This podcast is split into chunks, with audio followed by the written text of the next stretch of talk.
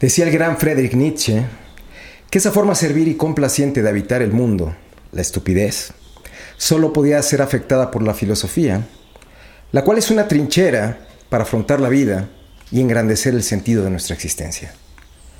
La anestesia colectiva es el gran negocio actual, el negocio de nuestro tiempo, y va ganando terreno mientras vamos cediendo nuestra humanidad al utilitarismo y la tecnología.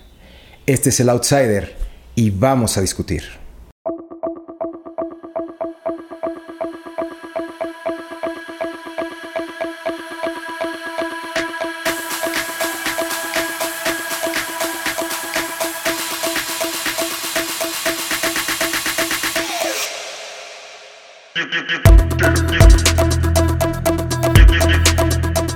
Qué honor tener en el foro del Outsider a un gran pensador contemporáneo, a quien alguna vez escuché decir que vivir sin filosofar es como mantener los ojos cerrados sin quererlos abrir nunca.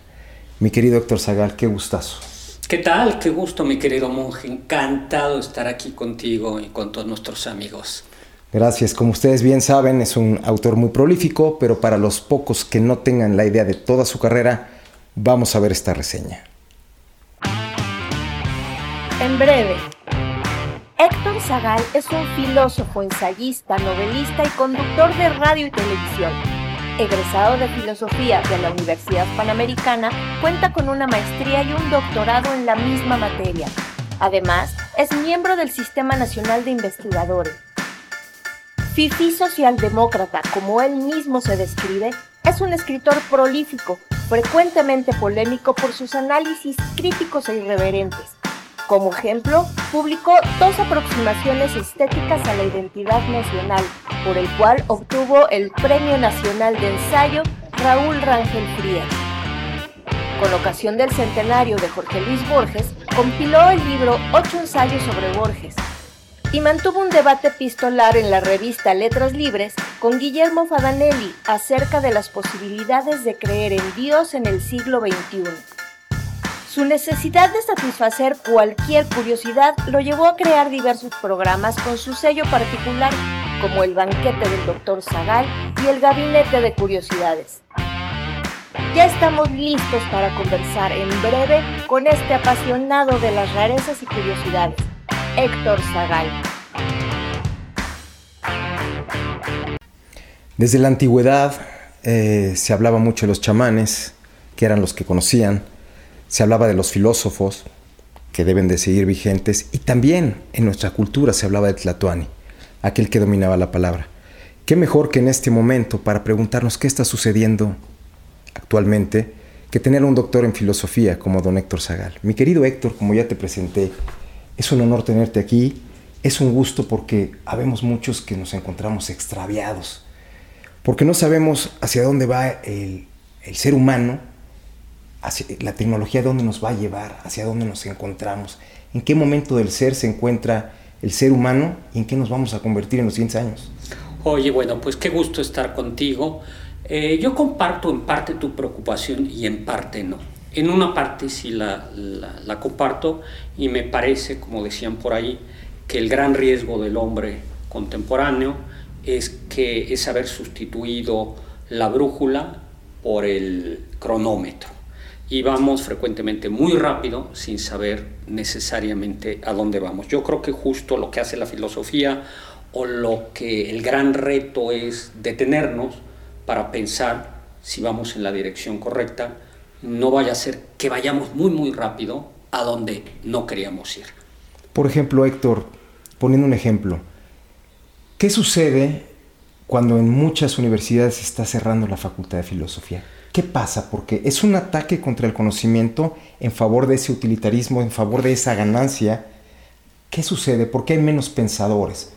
Vamos a ver, yo creo que, la filosofía, cuando se le cierran las puertas, a ver, ¿qué, te enseño? ¿Qué, para qué sirve estudiar filosofía? Eh, yo creo que la filosofía te enseña más que a dar preguntas, a hacer, perdón, más que tener grandes respuestas es a saberse preguntar.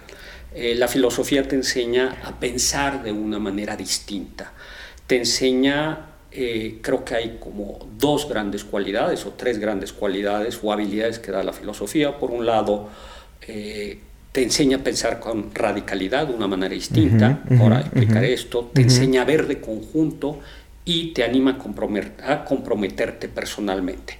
¿Esto qué quiere decir? Eh, un maestro mío, eh, Carlos Llano, un maestro de filosofía. Carlos Llanos y Fuentes. me enteré que en una ocasión era un hombre, él era filósofo y era empresario y escritor, era un hombre. Y me enteré por otra persona que estaba eh, en una reunión, había en ese momento una, eh, una reunión de consejo de empresa, de la empresa, era una empresa importante que hacía toallas en México. Y las toallas, las ventas se les habían venido por los suelos y no sabían qué era lo que estaba pensando. Estaba ya el consejo de dirección diciendo, a ver, plaza, producto, precio, publicidad, o sea, somos mejores, eh, nuestras toallas, todo, no hay y decían, si nuestras toallas son las mejores, son las que mejor secan y las que son más baratas. ¿Qué demonios está pasando? Y entonces eh, él, él, dijo, ya sé, es que ¿quién dijo que las toallas son para secarse? Y entonces lo que había pasado era que, eh, estamos hablando de los años 50, que las toallas 60 eh, eran todavía blancas. Y lo que estos toalleros estaban centrándose es en pensar la toalla simplemente como un objeto para acercarse y resultaba que hoy por hoy, bueno, en ese momento, las toallas ya eran un objeto de decoración, es decir, eh, cuando se compraban toallas no solo se pensaban en si secan, sino si se ven bonitas en un baño. Estamos hablando de significados, significantes, cosas que tú puedes entender, pero un joven, por ejemplo... ¿Qué quiere decir esto? No, el ejemplo de la toalla me parece, me, me parece importante, me parece... Eh, a veces la gente eh, pensamos dentro de la caja. Las toallas simplemente son, son para secarse. y, y, y la filosofía te enseña a pensar de una manera distinta, ¿no? Voy a poner otro ejemplo para, tratar de entender lo que yo creo que puede dar la filosofía. ¿no? Eh, yo suelo hacer este ejemplo, ¿no? Eh, este, este, este caso con estudiantes eh, y les digo, oye, ¿ya se dieron cuenta que cuando llueve el agua cae de arriba para abajo? Entonces te voltean a, pues, filosofía, está idiota, ¿no? Con razón. Este, y en efecto, dicen, ¿qué les parece la pregunta? al final, boba, tonta. Pues, dije, pues esa es la pregunta que se hizo Newton, que es, ¿por qué una manzana cae? Y gracias a que alguien se hizo esa pregunta, eh, puede haber aviones y puede haber puentes. La, teoría de la gravedad eh, se descubrió o se exploró gracias a una persona que frente a un acontecimiento ordinario como una manzana que cae, se pregunta por qué las manzanas caen. En eso estoy de acuerdo, pero permíteme que te haga una, este, una pausa. Antes la gente sabía observar, actualmente la gente no observa. De acuerdo. La eh, gente está metida en un teléfono, a la gente no le interesa más que una realidad que confunde con una realidad virtual y que se confunde con una realidad real, valga la redundancia. Pregunta, tú como profesor universitario, profesor de preparatoria, ¿tienes la misma idea de lo que te preguntaban o, es exactamente el mismo joven de los 80s, 90s a el mismo joven de los 2020s? A ver, yo creo que ha habido como cambios, claramente eh, algunos cambios, ¿no? Por supuesto, eh, creo que nos encontramos con eh, la gente joven es mucho más tolerante en temas de sexualidad, ¿no? creo que ese es un tema que ha cambiado eh, radicalmente. Eh, sí, ese me parece que es un tema, ¿no? Pero es una cuestión cultural, Héctor. A lo que yo quiero llegar hay otro... es a la cuestión, perdón, perdón, es que no me quisiera perder de eso. Yo a lo que quiero llegar es al concepto del humano. Bien. El concepto del humano está desintegrándose a una velocidad brutal sin tener siquiera que ponernos a platicar de lo que puede ser el fenómeno de la singularidad en unos cuantos años. Mi pregunta es, ¿qué es, cómo puede el ser humano, desde un filósofo, encarar una realidad y un momento que va a ser un cambio de paradigma para siempre? Yo creo que regresando a lo que es la filosofía, vuelvo a la misma idea, ¿no? Creo que la filosofía lo que te enseña es a preguntarte por qué. Y este sentido de radicalidad, de preguntar, de, de, objetar, de criticar, criticar es una palabra que viene del griego y que no quiere decir objetar, criticar quiere decir evaluar. Entonces, el pensar por uno mismo creo que es eh, como el principal antídoto que da la filosofía. Eh, frente, sí, a una, siempre ha habido manipulación desde toda la historia de la humanidad. Lo que hoy sucede es que hoy tenemos internet, medios de comunicación, generación de contenidos de una manera mucho más fácil por la tecnología y eso hace que sea mucho más manipulable el ser humano. Eh, los mm, algoritmos hacen que eh, manipulan al ser humano. Y creo que la filosofía lo que te eh, es, no te blinda, pero sí es un antídoto contra la manipulación. ¿Por qué? Porque te atreves a hacer estas preguntas. ¿Por qué las manzanas caen? ¿Por qué las toallas sirven para secar? O algo tan sencillo como, ¿y esto es verdad? ¿No? Eh, esto que estoy viendo en, la red, ¿y por qué? ¿No? Pero si se ha perdido la capacidad cognitiva y está demostrado en estudios científicos, se ha perdido la capacidad cognitiva desde la época de la televisión y cada vez se va perdiendo más. ¿Qué sucede? La gente no se puede concentrar, la gente la gente no sabe, la gente sabe leer, pero no comprender que son dos cosas completamente diferentes. Yo creo que ha habido, eh, como te decía, sí ha habido como tres cambios que a mí me parece. Eh, yo no hablaría necesariamente de esencia humana, ¿no? yo hablaría de la condición humana. Yo sí veo tres cambios. Sí reiteraría que hay un cambio eh, en el tema de los valores sexuales. Creo que es un cambio muy radical. Pero también es un cambio inducido. Por ahí hay... De acuerdo, pero es un cambio. Pero, es un cambio, con, hay una estrategia y hay un diseño. De acuerdo, y creo que la filosofía justo es el antídoto para esto. Luego, yo creo que hay eh, otro segundo cambio que, que tocas, que es, hemos dejado de saber esperar. Esto sí me parece que es un cambio muy importante.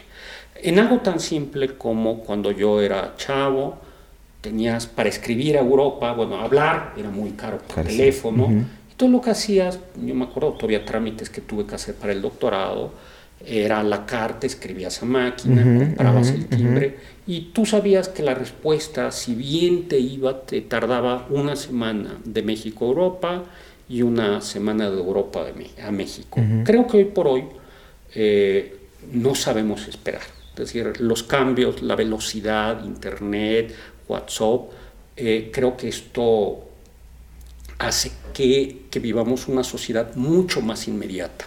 Y este en efecto es un... ¿Eso es calidad? No, no necesariamente. No, es que sea necesariamente malo, pero eh, porque hay, hay esferas de la vida en donde es mucho mejor eh, la velocidad. pero, pero sí es cierto y tiene que ver con lo que yo te decía al inicio. Eh, es mucho, hemos perdido el cronómetro perdón, hemos perdido eh, la, brújula, que es lo que da la filosofía, que es lo que da el sentido, la vida, y la hemos sustituido por el cronómetro. Entonces sí creo que la gente de hoy, creo que los chicos, las chicas van van muy rápido, ¿no? Muy rápido. Pero eso también afecta, por ejemplo, por meterte a leer. La gente no quiere leer, la gente ya ni siquiera es homo videns. Por supuesto. Ya rebasamos eso. Por supuesto.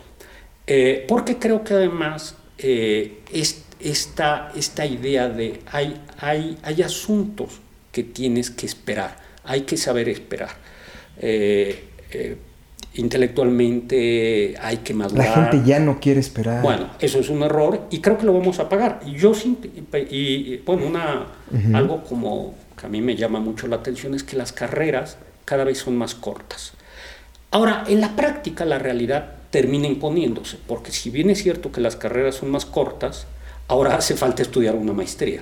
Con lo cual... No, claro, pero generalmente los, los jóvenes actuales, en base a los valores que predominan, no les interesa poder tener una plática como la que tú y yo en este momento estamos celebrando. O sea, no les interesa. A ellos lo que les interesa es la ganancia. Eso ha sido siempre. ¿eh? No lo creo. Eh, ponme un ejemplo que pueda ser comparable al que tenemos en este momento, en donde un muchacho, porque ya está la posibilidad, y ahorita me gustaría entrar en ese tema, el metaverso una persona ya no le interesa sacrificar su individualidad, su individualidad con tal de obtener un satisfactor inmediato. Bueno, eh, Que conste que, que te, eh, yo quería decir, si, si, me permite recoger claro, tres elementos, es, yo creo que ha habido tres cambios, ¿no? Eh, tolerancia, velocidad, en eso estoy, o sea, cada vez queremos todo de inmediato, y luego sí hay, hay un punto que me parece clave, que es dejamos de leer, ¿no? y que tiene que ver también con el tiempo, ¿no? Lo que queremos es que todo sea como comprimido. ¿no? Comenzamos con Twitter que admitía muy pocos caracteres y ahora TikTok. Eh, y hay ideas eh, que no se pueden, eh, que no se pueden decir en pocas palabras.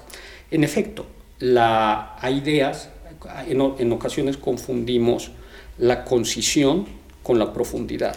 De lo que estamos hablando ahorita. Y la velocidad. Sí, Héctor, estoy totalmente de acuerdo con lo que me estás diciendo, pero lo que lo que tú me estás diciendo yo lo comprendo. Un joven en este momento no lo va a comprender. Mi pregunta es, y digo, y me estás dando una cátedra como siempre y lo agradezco, es, ¿qué, ¿qué debe de hacer un filósofo frente al momento al que nos estamos enfrentando? Cuando a ti te digan, yo ya puedo crear mi propia realidad si tengo el recurso suficiente, puedo comprar un avatar, puedo comprar en un metaverso, que es un, que ahorita es que lo explicamos un poco para nuestro público, podemos comprar una realidad que me aleje de esta propia. ¿Quién voy a ser yo? Es como lo dijo Baudrillard, o sea, la confusión entre el mapa y el territorio, ya lo estamos viviendo.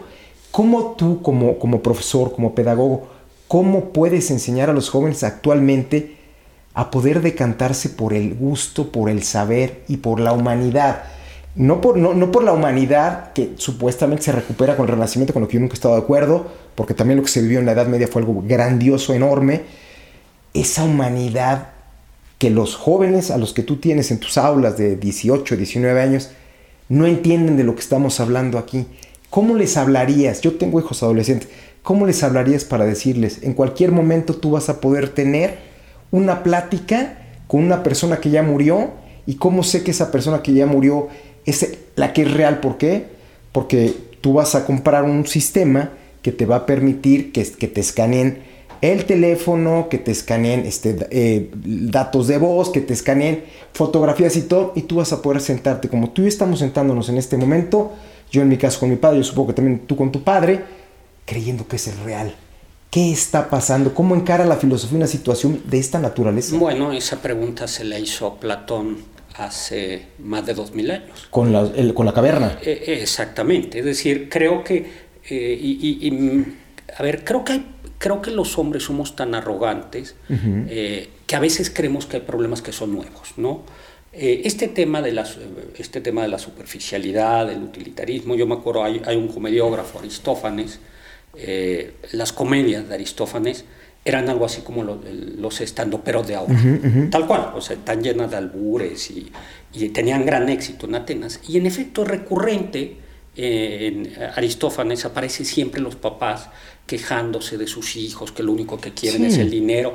Eh, entonces creo que por un lado eh, la gente, la atención joven, persona mayor, la gente que quiere lo inmediato, siempre ha sido como eh, como habitual. Pero no había otro jugador y ese jugador se va a llamar inteligencia artificial. De acuerdo, vamos, vamos por partes. ¿no? Entonces, eh, la pregunta de qué es lo real, qué no es lo real, se le hizo Descartes, este, vivimos, qué es la realidad, vivimos engañados, no vivimos engañados. Me preguntas qué hacer yo. A lo mejor tú vas a resultar un poco, un poco conservador en ese punto, pero me parece que hoy por hoy la filosofía o el profesor de filosofía lo que tiene que hacer es eh, no puedes ponerte en una, con, decir qué horror las redes, qué horror. No, no, no. Eh, yo creo que... Buscar alternativas. Yo creo que hoy por hoy la filosofía tiene que aprender eh, a montarse también en las redes, es decir, tiene que haber filosofía en TikTok, tiene que haber filosofía en Twitter, porque además la filosofía original, es decir, Sócrates no daba clases en un salón de filosofía. ¿no? Sócrates iba en la en el banquete y se echaban unos alcoholes. En el mercado. Exactamente. Entonces yo creo que, eh, que por un lado la filosofía tiene eh, que subirse a las redes, al mundo virtual, sabiendo por supuesto que hay asuntos que no se pueden explicar cabalmente en un TikTok o en un. Pero eso tú lo entiendes porque nosotros venimos de una generación análoga, pero cuando el mundo real y el mundo virtual están fusionados... vamos, es que ese es otro asunto. Son, son, son dos puntos. ¿no? Un punto es, eh, están las redes, eh, está Internet, y creo que la filosofía tiene que aprender a utilizarla. ¿no? Dos, eh, yo creo que el tema del mundo, eh, del, el tema del mundo virtual y el tema del mundo real, hoy por hoy es un tema que se discute en, en historia, en, en filosofía. Hay un señor, un filósofo, Charman me parece que, que se llama, justo que eh, yo acabo de dar una plática sobre videojuegos, ¿no? Yo creo que la realidad ha cambiado y que la realidad ha cambiado y que esta oposición que hay entre mundo virtual y mundo real a mí no me parece tan tan clara. Creo que algo que nos ha enseñado la pandemia es que eso que veíamos como mundo virtual es, es en un cierto sentido real. Es decir, cuando tú juegas un videojuego, realmente te emocionas. Cuando tú te reúnes con tu grupo de amigos en Zoom, en realidad te, te, te, reúnes con, con, tus amigos. Eh, es decir, creo que la oposición mundo virtual eh, eh, real, tangible, se va a ir difuminando, aunque nunca identificando. Yo creo que, que siempre hay algo, eh, algo, algo que el mundo virtual nunca va a poder tener del todo, ¿no?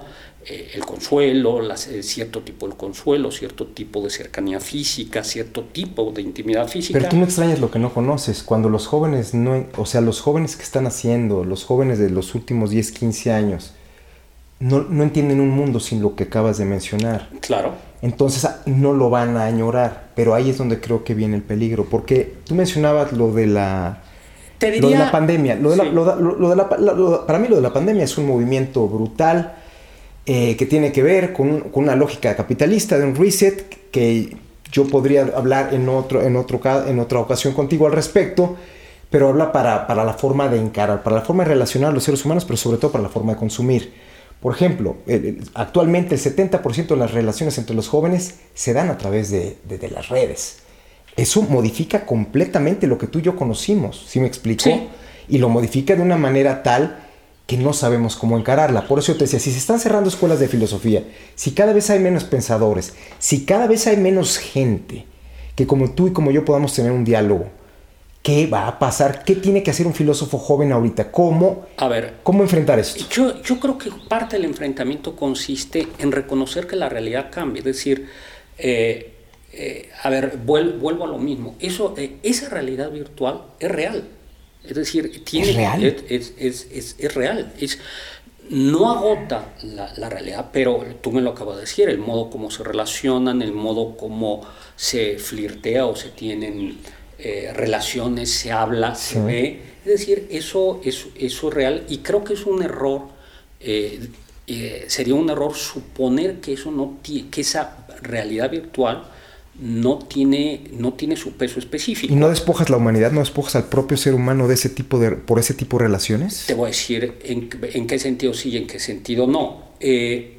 a ver, la gente eh, eh, siempre va, siempre, siempre nace, en un seno nace una madre, ¿no? al menos por ahora, y hay un mínimo, hay un núcleo duro de relaciones físicas. Y en ese sentido, cualquier persona, por muy eh, clavada que esté en el mundo virtual, sí conoce cuál es la relación, cuál es la relación física. Es decir, mis estudiantes que ya nacieron con Internet, eh, para decir, incluso para decirlo de una manera brutal, ¿no?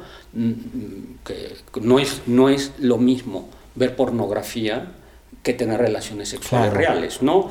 Eh, no es lo mismo tomarse unos tragos por Zoom con alguien que tomarse unos tragos con alguien físicamente. Pero sí es cierto que este mundo virtual es un mundo real y que creo que haría mal pero filosofía. pero perdón, Héctor, eh, y perdón que te interrumpa porque es importante mi inquietud. Tú estás hablando desde el positivismo y desde el racionalismo. Si habláramos con algún filósofo budista nos diría que no hay nada afuera, que todo está adentro.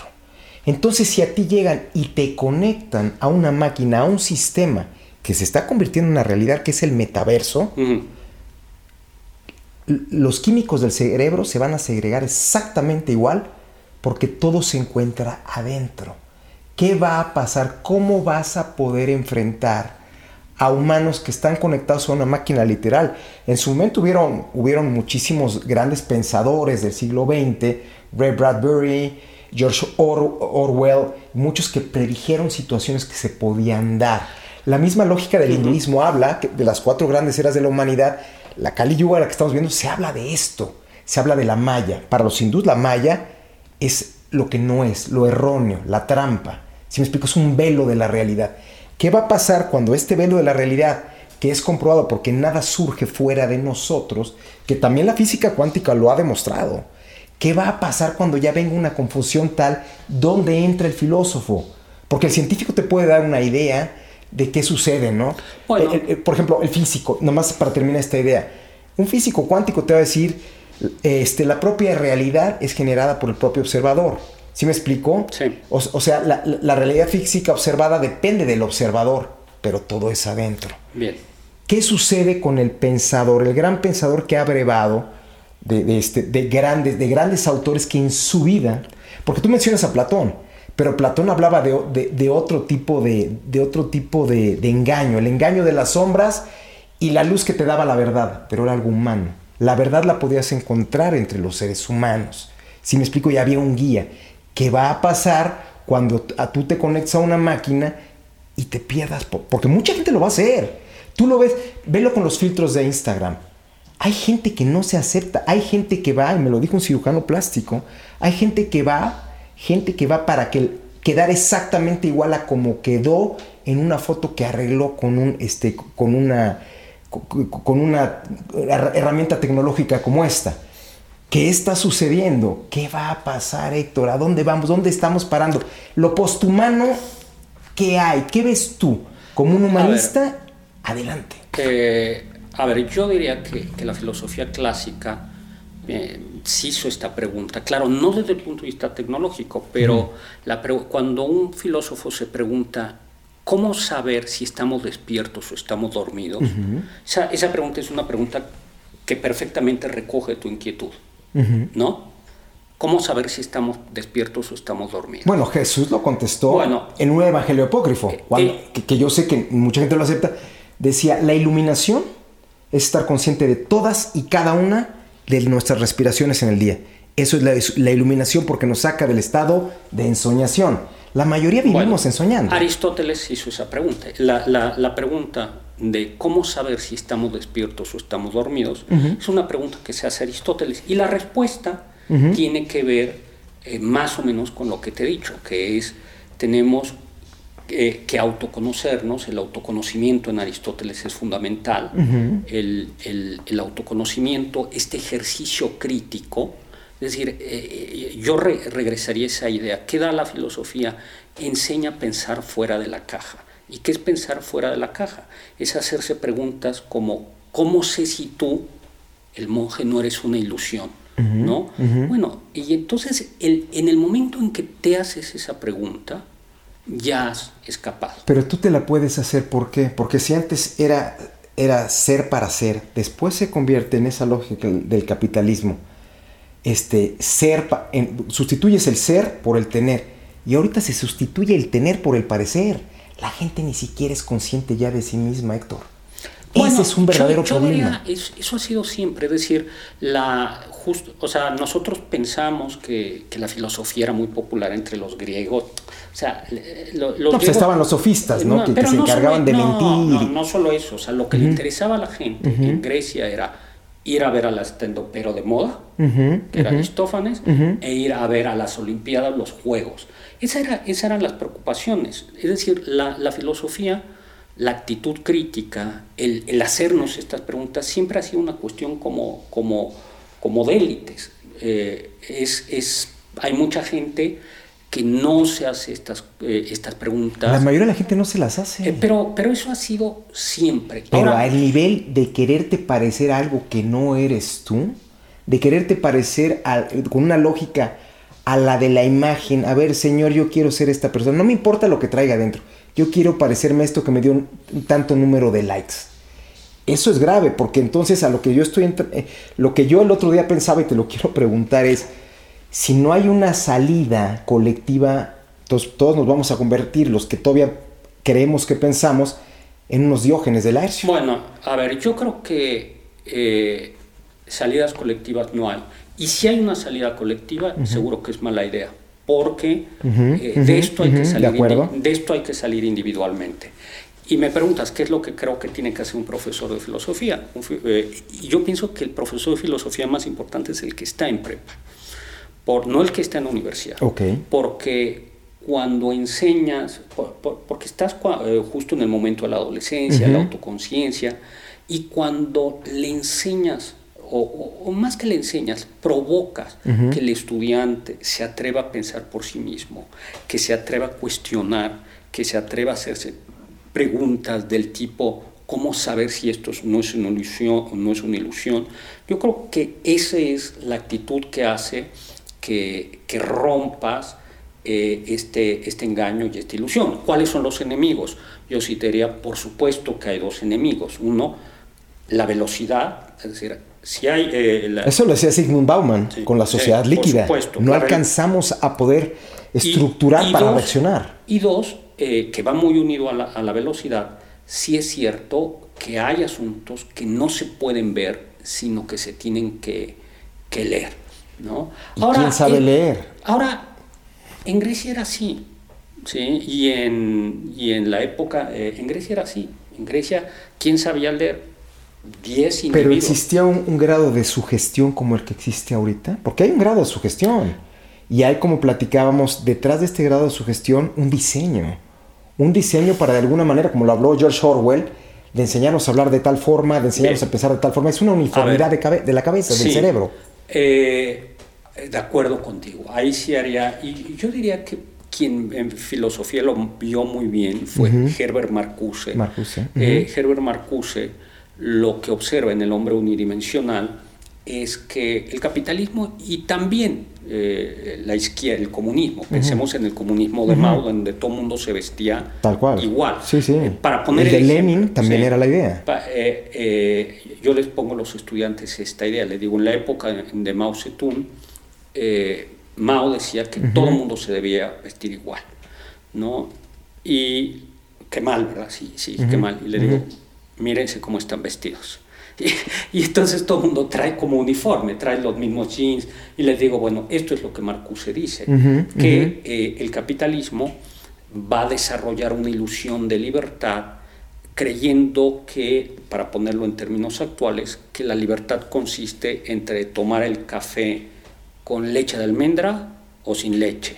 Eh, y, tu individualidad, en, tu libertad queda reducida o te, el sistema te vende la ilusión de libertad. Y te vuelves emocional y te vuelves primitivo. Te, te, vende la ilusión de que eres distinto porque fuiste capaz de eh, personalizar, entre comillas, tu café. Pero eso es primitivo. A ver, personalizar tu café es primitivo. Ahora, Con los problemas que tenemos en el mundo, que la gente que tiene ciertas posibilidades se ponga a filosofar en eso, si me da una identidad, una marca, habla de que vivimos ya realmente en una distopía. Sí, pero vamos a ver, lo que Marcuse decía, él no ponía el ejemplo del café, sino del cigarro, lo que decía, esto viene y esto está, está pasando. Ahora, el mismo Marcuse, como Descartes, decían, frente a ello, ¿qué es lo, lo que tenemos? Lo que tenemos que desarrollar es el elemento crítico, el juicio crítico, y que, eh, eh, y que consiste, a mí no me gusta hablar de iluminación, eh, sino me gusta más hablar como de, de un despertar crítico, y creo que es el despertar crítico, el atreverte a hacer estas preguntas de mm, la de la toalla, la de qué es el amor, eh, es, esas preguntas son las que te llevan a, romper y a salir fuera, fuera de la caja. Que creo que hay y ¿Cuál es la responsabilidad, al menos que yo creo que tengo? Eh, es que eh, yo tengo que hacer un esfuerzo por hablar también el lenguaje y por manejar aquellas tecnologías. Lo estamos haciendo en este instante. Es decir, estamos aprovechando, estamos subiéndonos a este mundo virtual. A lo mejor nos están escuchando en 15 años, ¿no? Este... Pero estos son pequeños formatos. Son, nosotros estamos viviendo en este momento y tú lo sabes, estamos viendo unas pequeñas resistencias. Esta es una resistencia. Bueno, es que el Lo dijo alguna vez Ernesto Sábato por ahí y creo que es muy real. Ahora, es que la filosofía es por definición una resistencia. Es decir, la, la, filosofía es por, por, definición una resistencia, es pensar distinto, no preguntar. Entonces, eh, eh, y las resistencias eh, son valiosas, ¿no? Por eso te decía que yo creo que las salidas no son colectivas, sino son, son pequeños núcleos de resistencia. Tú, yo, lo que estamos haciendo. Y lo que estamos haciendo además ahora mismo en la red. ¿no? Pero si las regiones superiores del cerebro son atrofiadas cuando la gente está todavía todo el día con el telefonito, todo el día chateando, todo el día viendo sus fotos, todo eso está comprobado que afecta a las regiones superiores del cerebro, que son las que nos dan la posibilidad de poder tener una plática de altura. ¿Qué hacer? Te quedan tres posibilidades. Eh, a ver, una es vamos a romper celulares, ¿no? Otra es vamos a eh, tratar de seguir escribiendo libros, pero no los van a ver los que ven los celulares. O la otra es vamos a tratar de utilizar los celulares para transmitir el espíritu crítico. Es decir, hoy me parece que por eso eh, el filósofo tiene que hablar de videojuegos, que el filósofo tiene que estar en el TikTok, eh, que el filósofo tendría que estar presente en Twitter, como tú y como yo que estamos en estos, en estos momentos. Me parece que, que la resistencia no consiste en un rechazo a la, tecnología. Hay cosas que llegaron y que ahí están. Entonces, nos queda o la rechazamos o no, eh, digo, violentamente nos recluimos o intentamos hacer lo que se puede. Y me ¿Qué va a pasar si ya no tenemos soldados para esa resistencia? ¿Qué va a suceder? Yo creo que hay dos, tú y yo.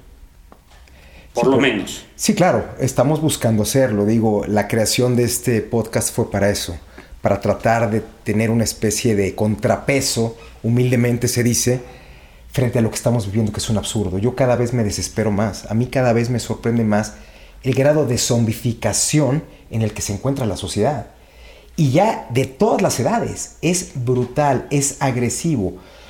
Eh, no sé, seguramente, sin duda, tú has oído hablar de la Escuela de Frankfurt, de la teoría conductivista, del Instituto Tavistock. Todo eso que se ha venido gestando desde hace 100 años está aterrizando en estos momentos. Sí, es un poco lo, que te decía, Marcuse es de, las, de la segunda generación, de la primera generación de la Escuela de Frankfurt, y, y ellos dijeron que iba a pasar lo que está, lo que está pasando. Pero para Herbert Marcuse esto hubiera sido el ideal total. No, para Herbert Marcuse esto no es el ideal total. Para, para Herbert Marcuse lo que dice es justo lo que va a pasar con el capitalismo es que se va a convertir en manipulador, eh, lo que va, eh, o sea, Marcuse dice, es, eh, esto es la distopía y eso es lo que va a pasar. Y frente a esto, lo que hay que hacer es rescatar la individualidad, el espíritu crítico, la lucha contra el consumismo. Pero Marcuse lo dice cuando está en Estados Unidos, pero antes fue parte de lo mismo. No, yo, a ver, yo creo que, eh, es curioso, yo creo que alguien que está de nuestro lado es la Escuela de Frankfurt. Es decir, a ver, ¿quién es ¿Quiénes son los amigos? Si tuviéramos, a mí no me gusta plantear esto en términos de, de bueno y malo, de, bueno y malo. Sí, sí, pero sí. vamos a ver quiénes son los las tendencias, los, los, autores que advirtieron el riesgo de que la tecnología termine devorando la inteligencia, de que el sistema termine devorando el consumismo termine devorando la libertad. La escuela de Frankfurt, la escuela de Frankfurt lo, lo advirtió con, con toda nitidez. Dijeron esto qué es lo que va a pasar no, también sí que tuvieron que huir del eh, Tercer Reich, se tuvieron que ir a Suiza, tuvieron que ser, pero... exactamente. Sí, eso me queda claro. Y creo que, que, que, por eso ellos van en esta tradición. Eh, yo decía al inicio, y tú lo veías muy bien cuando decías la velocidad del camino, yo creo que podríamos como resumir el, el, el grito, el lema, es hay que regresar al... Es decir, eh, el cronómetro es importante, pero el cronómetro debe estar subordinado a la brújula. Y lo que necesita la gente, lo que a la gente le tienes, lo que tenemos que nosotros, tú, yo y todo el mundo que preguntarnos es hacia dónde vamos, hacia dónde quiero ir, por qué quiero ir a ese rumbo. Y una vez que ya quiero ir ahí, eh, tomaré el cronómetro. ¿Cuánta gente, cuánta gente, te pregunto que tú conozcas, incluido tú, cuando bajas una nueva aplicación y te ponen términos y condiciones, una cantidad y cantidad y cantidad, por la desesperación de decir quiero tener esto en mi teléfono, ponen acepto y no saben ni de qué se está tratando. Yo te podría asegurar que el 95-98%. Yo te voy a decir qué es lo que hago. Es gravísimo. Yo te voy a decir qué es lo que hago, ¿no? Eh, bueno, eh, yo te voy a decir qué es lo que, que, iba a decir. Es, como yo sé muy poco de eso, lo que yo es, antes de bajar una aplicación, primero casi no bajo aplicaciones, más que para las, porque me pregunto para qué la quiero. Claro, claro. Y lo que hago es, tengo una persona que sabe de estos temas y que le digo, dime cuáles son las aplicaciones seguras y, cuáles sí debo de aceptar y cuáles no. Entonces, eh, yo no tengo tiempo y además no solo no tengo tiempo, sino tampoco entendería los temas, las, las condiciones. Pero sí, sí en cambio le dediqué tiempo a tener, por decirlo así, además es amigo, es un asesor eh, que sabe de estos temas y que me va guiando. Es algo como muy parecido al... Porque la, palabra clave es cuestionarse. Tú eres filósofo, te cuestionas. ¿Cuánta gente se cuestiona? Es el utilitarismo al que me he estado refiriendo reiteradamente. Sí, yo Ellos quieren inmediatez, como tú dices. La gente ya no, es, ya, no, ya no le interesa razonar, le interesa obtener. Y no le importa revelar todos sus datos y revelar todo lo que quiera con tal de tener o parecer lo que estamos comentando. Vuelvo a lo mismo ¿Hay una operación psicopolítica detrás de esto? Mm, yo no creo, yo no soy... A ver, yo creo... No teoría conspirativa ni todo eso, no, que, está muy mal visto, pero ¿hay o no una operación psicopolítica para generar una sola forma de pensamiento que se convierte en una forma de consumir? De nueva cuenta, creo que la Escuela de Frankfurt lo vio muy bien. La Escuela de Frankfurt, que es la Escuela de Frankfurt, lo que observa eh, dice, no hay, eh, salvo excepciones en general, no hay un genio maligno detrás de esto. Pero sí hay sistemas que son perversos y que una vez que el sistema eh, está en marcha, el perverso impersonalmente, es un sistema que produce y reproduce eh, la falta de, crítica, de, espíritu crítico. Esa es medio lógica marxista, ¿no? De que hay algo que supera la colectividad, que es un espíritu independiente, ¿no? Pero, pero, pero sí, en efecto, hay que acordarse que ellos tienen algo marxista, pero no son marxistas plenos. Pero abrevaron muchísimo. ¿eh? Por supuesto, pero en eso sí tienen razón, es decir, sí hay ciertos sistemas que obligan a... Eh, pongamos de nueva cuenta el ejemplo de Twitter y de TikTok en el momento en que tú para poner una idea solo tienes 34 caracteres, creo que es lo que tienes ahora, no me acuerdo. Eh, sí, 200 y tantos. Sí, eh, tenías 34 al Antes, sí, sí, sí, sí, aumentó. Pero, eh, pero, cuando tenías 34 caracteres, eso te estaba obligando a, a decir, a, matar ideas por el simple hecho, ¿no? Y yo no creo que el señor que haya diseñado eso lo diseñó con la idea de vamos a matar ideas, sino con la idea de hacerlo como más rápido. O pasa con el TikTok, ¿no? Cuando tienes eh, un, un límite, o pasa con Instagram, ¿no? Eh, como lo que privilegia es la imagen. Creo que sí, es, esos sistemas produce, producen y reproducen la falta de espíritu crítico, la falta de identidad. ¿En base a la lógica del capitalismo? De, conducir a la gente, conducir a las masas, porque acuérdate que las masas no les interesa pensar. Eso lo dijo Freud. Entonces, todo esto viene de la mano de una gran investigación. Y hay investigaciones, hay psiquiatras que están detrás de todo esto. ¿Para qué? Para llevarnos como lo que somos primigeniamente y, dentro del cerebro de reptil, que es el cerebro que se activa cuando está uno metido en esto no nos están llevando a convertirnos o a llevar. Yo tengo, yo tengo una, propia, este, una propia teoría y es que nos lleven a todos a convertirnos y a ser parte de, una, de un socialismo de vigilancia en donde existe esa renta universal y en donde solo unos cuantos sean los dueños del mundo. Yo sí lo creo, ¿eh? Por lo que he visto, como abogado, como constructor, como pensador, yo lo estoy viendo. A ver, yo lo que creo es que si hay una lógica, que es la lógica, eh, el, el animus, animus lucrandi, es decir, el, el, ser humano lo que quiere es ganar. Ganar, ¿no?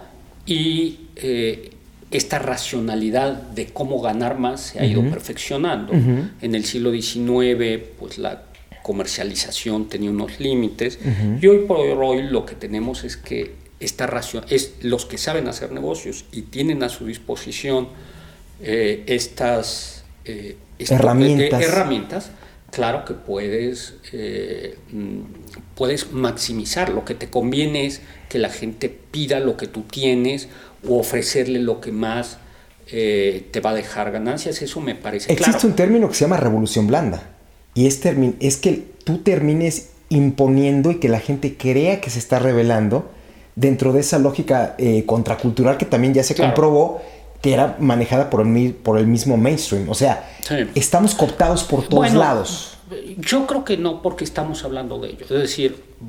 Bueno, pero, para allá vamos, ¿no? Bueno, sí, pero tú mientras tú y yo podamos preguntarnos si esto no es una ilusión, podamos preguntarnos si no nos están manipulando, hasta qué punto nos están manipulando, en ese momento estamos rompiendo, estamos siendo núcleo de resistencia que están pensando fuera eh, fuera de la caja. En el momento en que nos preguntamos si las revoluciones blandas, eh, si, si, cuando estas disonancias en realidad son disonancias, yo creo que eso es tomar conciencia de que a lo mejor estamos, tratar de saber si estamos despiertos o estamos dormidos, ¿no?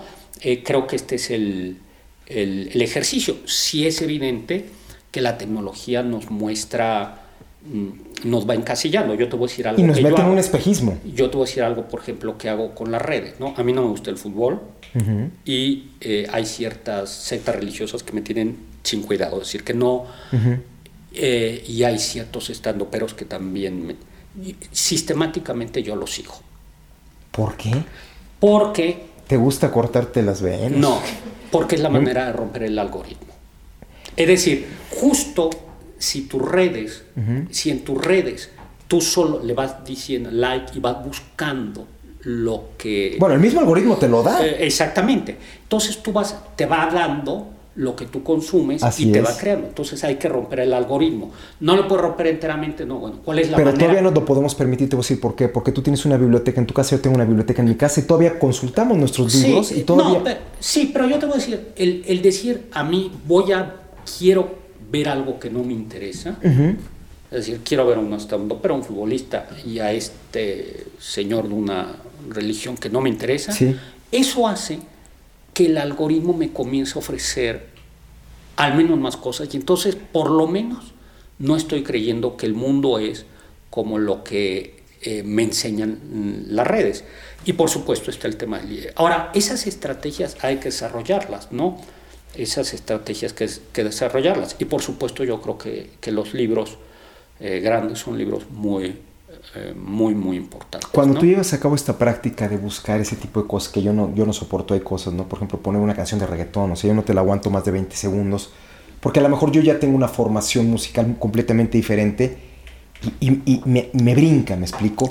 Pero cuando, ¿no te ha pasado que cuando ves a estos famosos estando peros o a estos famosos de programas de televisión, de radio, que dicen vulgaridad y media, burrada y media, ¿no te ha pasado que dices, estoy ya viviendo, estoy dándome cuenta que detrás de las cosas que deberían de ser importantes no hay absolutamente nada?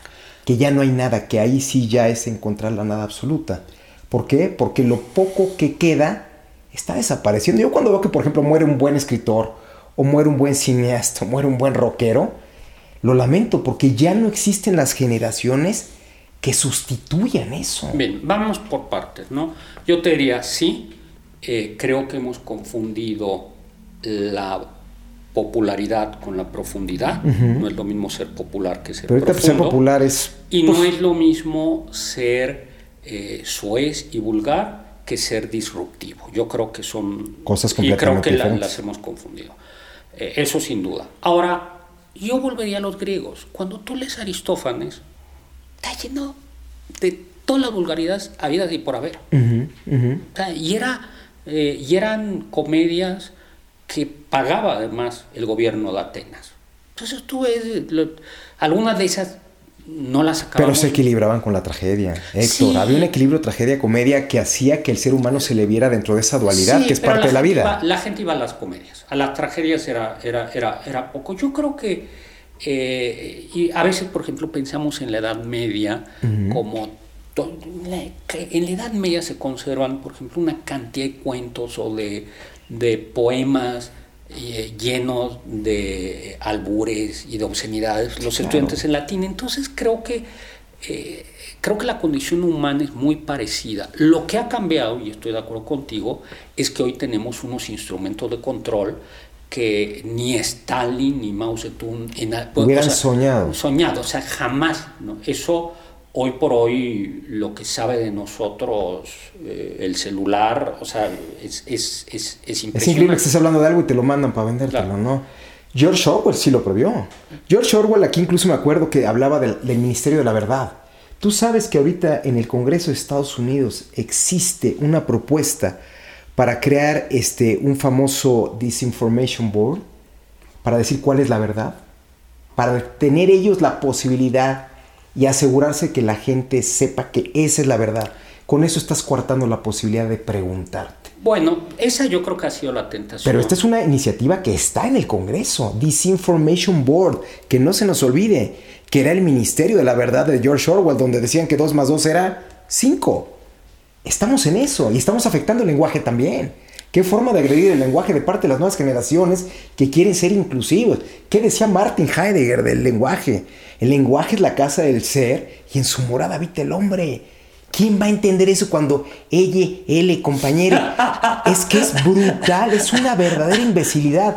Y la, muchacha esta que lloró, ahora es una celebridad y la gente la sigue. Es una verdadera distopía. Bueno, vamos, vamos por, por partes. Yo diría que, eh, a ver, yo soy bastante conservador en el tema del lenguaje. ¿Cómo no? Pero... Tú eres eh, casi filólogo. Pero creo que el lenguaje cambia, ¿no? Es decir, creo que tiene que ir variando. eh, es decir, no me parece necesariamente mal, me parece que hay expresiones que, que están fuera de lugar y que yo Pero el lenguaje crea la realidad. El lenguaje crea la realidad y la modifica también. Claro. Y por, e- y por eso Él, y, ella, y- y por eso creo que, y por eso creo que la realidad hay que, que la realidad no es algo estático el, el ser humano crea la realidad no Va- o al menos parte de la realidad Eh, la- el Sí, los famosos acuerdos que decía No, Castaneda y todos ellos. no, No, El, ser humano eh, el ser humano es cultural. Nuestro cuerpo es en muy buena medida una creación. ¿no? Traigo lentes, tengo vacunas, tengo amalgamas, me corté el pelo. Eh, el, el cuerpo en estado puro no existe y por tanto algo así como la realidad en estado puro no existe. Y eso ha sido siempre, ¿no? Y por eso tampoco me parece tan escandaloso que haya algunos cambios. Regresemos al tema de la del Ministerio de la Verdad. Me parece a mí mucho más escandaloso la práctica de algunos países en donde desde primaria hay un programa, eh, un programa rígido que en teoría se tiene que llevar en, todas las, en toda la educación primaria, en donde te enseñan desde historia, desde geografía. Eh, a mí eso... eh, Es estructurar la mente de un, de un Claro, niño pero, pero eso se lleva a o practic- de formarla Se lleva a practicar toda la vida. Toda la vida. Nosotros en este momento, y Héctor, tú lo sabes mejor que nadie, estamos padeciendo a un muchacho que tiene la idea de lo que es el mundo, cuadrado, blanco o negro, que se creó con las telenovelas de Televisa, El Carruaje, y cree que está siendo el nuevo Juárez, y su lógica es la lógica de una monografía de papelería de los años 60. Y creo que por eso, por ejemplo, Y ve cómo estamos como hay- país. Creo que hay batallas que hay que presentar. Y, y yo creo que la libertad académica eh, es una de las grandes batallas. El, el derecho a que no a que no sea el Estado el que decida. Sí creo que tiene que haber unos contenidos mínimos en la educación, pero eh, yo creo que hay el derecho a, a que la educación sea versátil. Pero ahorita hay una, degrada- una degradación en la educación. Y, y degradas la educación y degradas, degradas al ser humano. Eso es real. Ve a la gente la gente. Ve, ve, ve lo que está proponiendo la gente morena. ¿A dónde nos están llevando? A, a una distopía total. La gente ya no piensa. A ver, vamos a ver. Estamos viendo con subnormales, tristemente. A nivel mundial, ¿eh? a nivel mundial. Bueno, ¿eh? a ver, me parece muy fuerte la expresión subnormales. Yo no la. Es durísimo. Yo no la asumiría. Para mí ni siquiera es expresión, es una calificación por lo que yo veo. A ver, lo que yo sí creo que estamos viendo hoy por hoy, y eso es. Pero eso es explícito y no solo se da en México. Sí, claro. Es a nivel global. el el proceso de reescribir la historia. Ahora, la reescritura de la historia tampoco es algo nuevo. Eh, la, historia se ha reescrito una y otra, eh, y otra vez, ¿no? Frente a ello, eh, la reescribieron los romanos, la reescribieron los, griegos, los aztecas, todo el mundo, claro. para que haya el mito que le dé la grandeza a la nueva cultura. Tlacaele reescribió, claro, la historia. por supuesto, creo de aquí. La, que la reescritura del escritor ha sido algo ordinario. ¿Qué es lo que hay que hacer? Yo regresaría, ¿qué es lo que te enseña la filosofía? La filosofía te enseña a preguntarte ¿y por qué? Es decir, a cuestionar aquello que todo el mundo dice que es evidente, aquello que todo el mundo cree, eh, y te enseña, esta es otra, algo, otra habilidad que creo que da la filosofía, en un mundo de especialistas, eh, la filosofía por decirlo de una manera provocativa, el filósofo es un especialista en conexiones. Es decir, frente a la visión cerrada de solo conozco un tema, la filosofía te anima a conectar qué tiene que ver esto con esto, con lo otro. Y segundo, te enseña a preguntarte por qué. O sea, esta, esta pregunta, hazla, ¿no? Eh, les invito a que la, que la hagan, ¿no? ¿Por qué el agua cae de arriba para abajo? Me queda claro, pero ¿no crees que es y lo digo con todo el respeto, Héctor, ¿no crees que es obsoleto? Porque ya las nuevas generaciones ni siquiera se preguntan eso. Bueno, yo tenía un... Estamos entrando en una nueva edad de piedra, es real. A ver, yo tenía un maestro que te hubiera contestado, eh, un maestro me dice, bueno, los caballeros definen las causas perdidas porque son las únicas dignas de ser defendidas. Ah, muy bueno, qué bonito eh, está. Que puede ser una, una respuesta, decir, bueno... Por si quieren apuntarlo, jóvenes, qué bonito lo que va a decir el doctor Zagal. Pero, pero yo creo que no, yo creo que no estamos en una edad de piedra. A ver, eh, es una edad sin duda distinta, hay, hay cambios radicales, hay un cambio... De, eh, a mí el cambio verdaderamente radical me parece que el concepto realidad se ha ampliado y que el mundo virtual, el espacio virtual tiene un componente Pero realidad. ¿quién está detrás de esos límites éticos y morales para determinar qué es lo que se va a poder consumir o no? ¿Quiénes están atrás? Esa es la verdadera pregunta. Y no, insisto, no voy a caer en teorías de conspiración, ni mucho menos que, a la larga, cuando han habido eh, documentos desclasificados de muchas agencias gubernamentales, a los que en su momento se tildó de locos, pues no estaban tan, no estaban tan locos, decían cosas que estaban ocurriendo. Pero pues de qué se trataba? De sacarlos, por eso aquí esto se llama el outsider, porque nos desplazan muchas veces de los medios tradicionales. ¿Quién está detrás? ¿Quién marca las pautas para que la sociedad sea funcional? Para que no sigamos viviendo en esta distopía, que es lo contrario de la utopía, que es el estado ideal, ¿no? El estado ideal. Así es. ¿Quién, quién marca esto? ¿Quién está detrás de esto? Yo te volvería a decir... Google, Facebook, todo eso. Yo creo que eh, hay sistemas que funcionan eh, impersonalmente. Eh, yo no pienso, y que es el sistema, especialmente con la lógica de eh, sacarle de el ánimo lucrandi, de ganar más. Creo que ese, eh, ese, los sistemas funcionan así.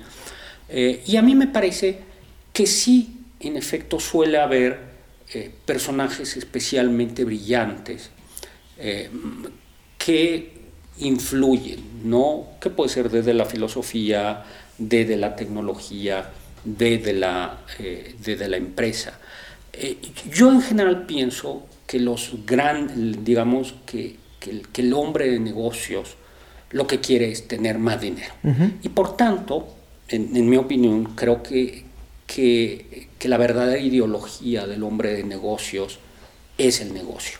Y si para hacer negocios hay que hacer esto, se hace. Eh, que en todo caso, si hay autores que son enormemente influyentes, artistas, filósofos, escritores, y que a lo mejor en el corto no han influido en el, corto plazo no han influido, pero en el mediano, largo plazo eh, influyen mucho. ¿Quién iba a decir que un médico como Freud, con una cierta importancia Por ejemplo, Byung-Chun Han, ¿quién lo, ¿quién lo lee? ¿Quién comprende a Byung-Chun Han que tiene perfectamente claro dónde estamos, creo yo, como sociedad del siglo XXI? ¿quién comprende a, no sé, al que tú me digas, de, autores actuales? Tu, mismo, tu misma Némesis, Guillermo Fadanelli, que es un tipo al que yo admiro también muchísimo, tiene una lógica diferente a la tuya y creo que tuvieron un diálogo riquísimo que celebro porque él es un gran pensador igual que tú. Pero ¿quién los lee? Todo el mundo prefiere leer este, ¿qué hubo lee? No voy a decir nombres, o prefiere leer otro tipo de cosas y son bestsellers. Yo sé que siempre ha habido la posibilidad este, de, tratar de, hacer un cambio a través de los libros, pero no se dan generalmente en tiempo real. Ahora te pregunto, y aquí hice unas anotaciones, si Dante cambió el lenguaje y de Dante siguió Petrarca, luego Boccaccio, de Boccaccio Shakespeare, Chaucer, Erasmo de Rotterdam, Cervantes, ellos que cambiaron el lenguaje para enriquecer la realidad, ahora vamos al revés. Y ahora lo que se está buscando es que exista un solo idioma que no rebase las 850 palabras. ¿Te das cuenta de la reducción mental a la que nos están llevando? Ve tú nada más cómo escriben los muchachos. Ya, olvida las faltas de ortografía. olvida la sintaxis. No, no, no, no. ¿Cómo se entienden? A mí me espera yo muchas veces cuando hablo con abogados, les digo, no me escriban, háblenme. Porque hay mucha confusión con tres o cuatro cosas que ponen. Y los emojis, es el reino de los emojis. ah, te voy a decir algo. Y de los GIFs. Te voy a decir algo que te va a gustar, eh, que les digo a los estudiantes, les digo, eh, la humanidad tardó miles de años en tener escritura y primero tuvo jeroglíficos. Luego viene la gran revolución, que son los, las consonantes, solo consonantes. Y luego vienen los griegos que inventan las vocales. Y entonces tenemos el lenguaje alfabético, ¿no? Primero, eh, y entonces lo que les digo es, bueno, y, nosotros hicimos el camino inverso, porque comenzamos con los eh, mensajes de texto y lo que se quitaba era la vocal. Claro. Eh, y, luego comenzaron los emojis, y ahora son notas de voz nuevamente. Entonces les digo que parecería que estamos viendo, viviendo el camino de tanto tiempo que nos costó ir de la cultura oral hasta el alfabético, para que ahora en, en 20 años vamos de la cultura alfabética a la cultura oral de nueva cuenta. Bueno, eso lo, lo digo... Pero ¿sabes el daño que hace eso? Sí, Insisto, a la capacidad de entender y comprender del ser humano. Ahora, yo lo que diría es, siempre fue así. Es decir, a ver. Siempre fue así, Héctor. A ver, la gente no sabía escribir. En Grecia, en... en Pero existía la tradición oral que ya no existe ahorita. Eh, sí, vamos a ver, yo, yo, yo diría que... Con eso sí difiero, ¿eh? La gente sigue hablando. ¿De qué? Sigue hablando. De la América, del Guadalajara. de eso hablaban los, este, los, griegos. Por favor. Los griegos no hablaban de la América y del Guadalajara, hablaban de los rojos y de los verdes. Y había pleitos pleitos donde en el hipódromo. Pero muchas veces la discusión era por la cosmogonía, la forma como encaraban no, no, no, no, no, en el hipódromo de, de, Constantinopla estado, eh, era, tenía que llegar el ejército continuamente, lo que había era carreras de caballos, y entonces aquello terminaba en pleito como motín como el de Querétaro. Entonces tenía que llegar porque había muerto. Y porque la masa es crítica, pero sí había gente que pudiera regularlos. Ahora ya no hay gente que regule, al contrario, hay gente que controla no, yo para creo, eso. Yo creo que hay gente, eh, a ver, yo sigo pensando que hay intelectuales críticos. Tú acabas de mencionar a este coreano alemán. Eh, hay una multitud de autores, hay una multitud de escritores. Eh, ciertamente en México. Chantal Maillard es una gran, gran escritora. yo creo que sigue habiendo filósofos. Eh, a mí me parece que, que, siempre, que todavía, es decir, que, a ver, creo que una sociedad se mide por, el, por, por la élite crítica que tiene. Es decir, no por la multitud. Mientras haya una masa crítica, una masa suficiente o un volumen suficiente de gente crítica, eh, creo que estamos del, Pero otro lado. ¿qué élite crítica tenemos si existe un Donald Trump, si existe un López Obrador, si existe un Emmanuel Macron? Lo último rescatable Acabas de citar a Fadanelli. Sí, sí, bueno, claro. Eh, bueno, pero él es un hombre que te lo dice en sus textos. Yo no quiero ser nada de la humanidad. Yo vivo adentro de mi departamento. Nadie me molesta y tiene la misma lógica de, este, de Diógenes de Laercio. O sea, solo que no vive en un barril con perros. o sea, y sin embargo sostuvo una conversación. Y la sostuvo bien, pero la sostuvo con alguien que le merecía respeto, que eres tú.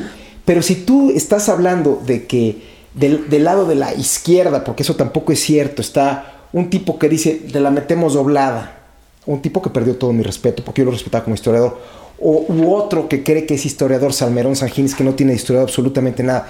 Y del lado de la derecha lo único que estás viendo es que Aguilar Camín se repite, Enrique Krause se repite. ¿Qué queda? ¿Para dónde nos podemos hacer? No hay. ¿Quién es?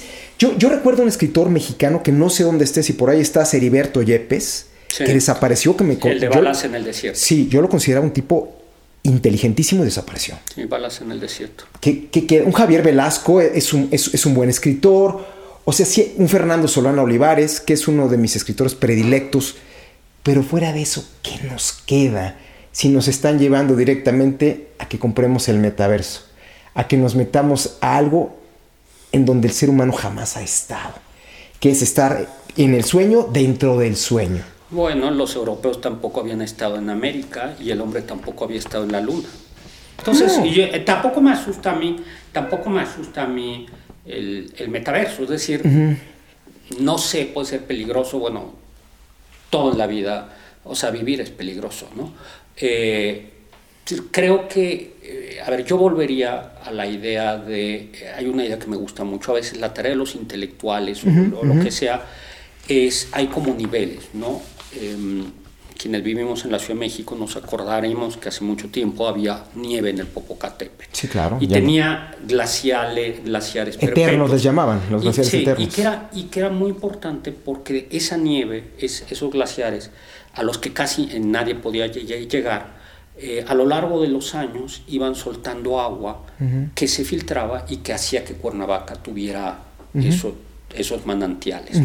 Yo creo que en ocasiones la tarea de la filosofía, de la intelectualidad o de ciertos intelectuales es quizás ser esos glaciares a los que poca gente llega, pero que hay todo un proceso de deshielo y que terminan filtrando, eh, filtrando las ideas en la sociedad. Es decir, eh, tiene que haber siempre una élite cultural, intelectual, pero luego estamos yo me considero sobre todo un divulgador de la cultura. Y lo eres. Eh, yo, yo, Pero tú tienes alumnos que, por ejemplo, digas, ellos son mis sucesores. Estamos hablando de linajes. vamos a hablar de linajes, porque son de linajes de pensadores. Sí. ¿Dónde están? Yo te puedo decir Fuera de la academia, porque necesitamos hacer esto, necesitamos masificar. A ver, tenemos estas herramientas, tenemos que utilizarlas para masificar la forma de pensar. Existe por ahí una una, este, un, canal de YouTube de un par de argentinos filósofos que creo que se llama La, Última, la Última Página, que son maravillosos, son increíbles, que tienen una cultura brutal, mundial, manejan mucho cuestiones de, no solo occidentales, sino también orientales. Pero si ves cuántos son el número de gente que, que, los visita, son 1600 personas. Cuando una persona que se pone a bailar con un cafecito, una muchacha que nadie conocía, puta, tiene 60 millones de, de, de views es un total y absoluto Pero así Fue, así fue siempre. Siempre. Siempre. Es decir, a ver, eh, no, y, la mejor manera, eso lo puedo ver en el siglo XVI, XVII, ¿no? Eh, la obra más importante, quizá la filosofía, hasta el XVI, eh, era la ética Nicómaco Aristóteles. Tú la comparas con las novelitas de caballeros, eran, o sea, 50 textos editados de Aristóteles o de Platón eh, contra...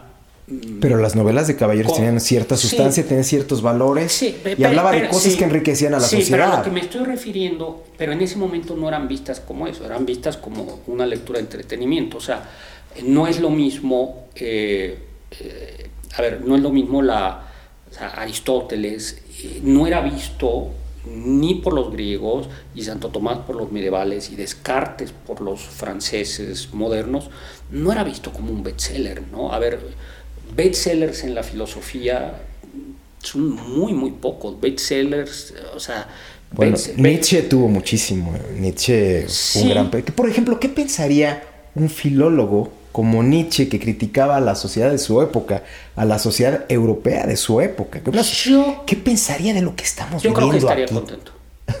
¿Nietzsche? Claro. ¿Por qué? Porque eh, si bien es cierto que él desprecia la masa, hay otro punto en el que Nietzsche dice lo que hay que hacer es no mirar hacia el pasado.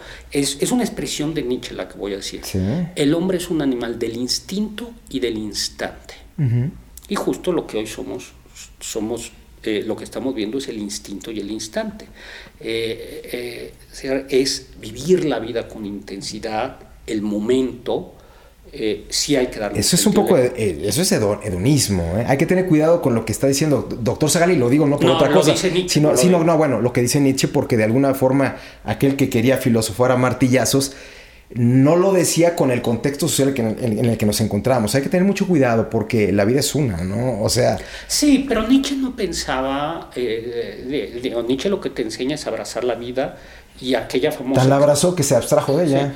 Eh, pues y, eh, aquella expresión del instinto, el instante, de, cómo hay que aprender a olvidar, ¿no? El, este desprecio a la historia del anticuario, ¿no? a la historia. Y yo creo que, que, en algún momento diría, le molestaría el tema a la masa.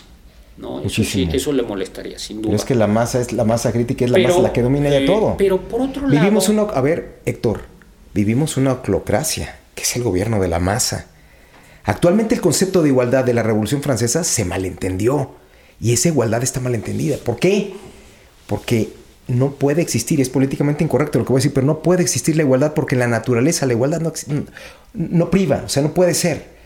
Pero, mi querido Héctor, se nos está acabando el tiempo, esta plática, esta, esta charla está siendo como la pensé que iba a ser, o sea, muy rica. No sabes cómo te agradezco.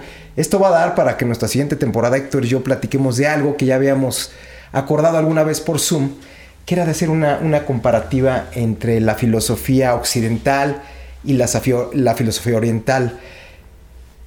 Una última pregunta y rápida. ¿Esta lucha que existe actualmente es una lucha que podría entenderse metafísica?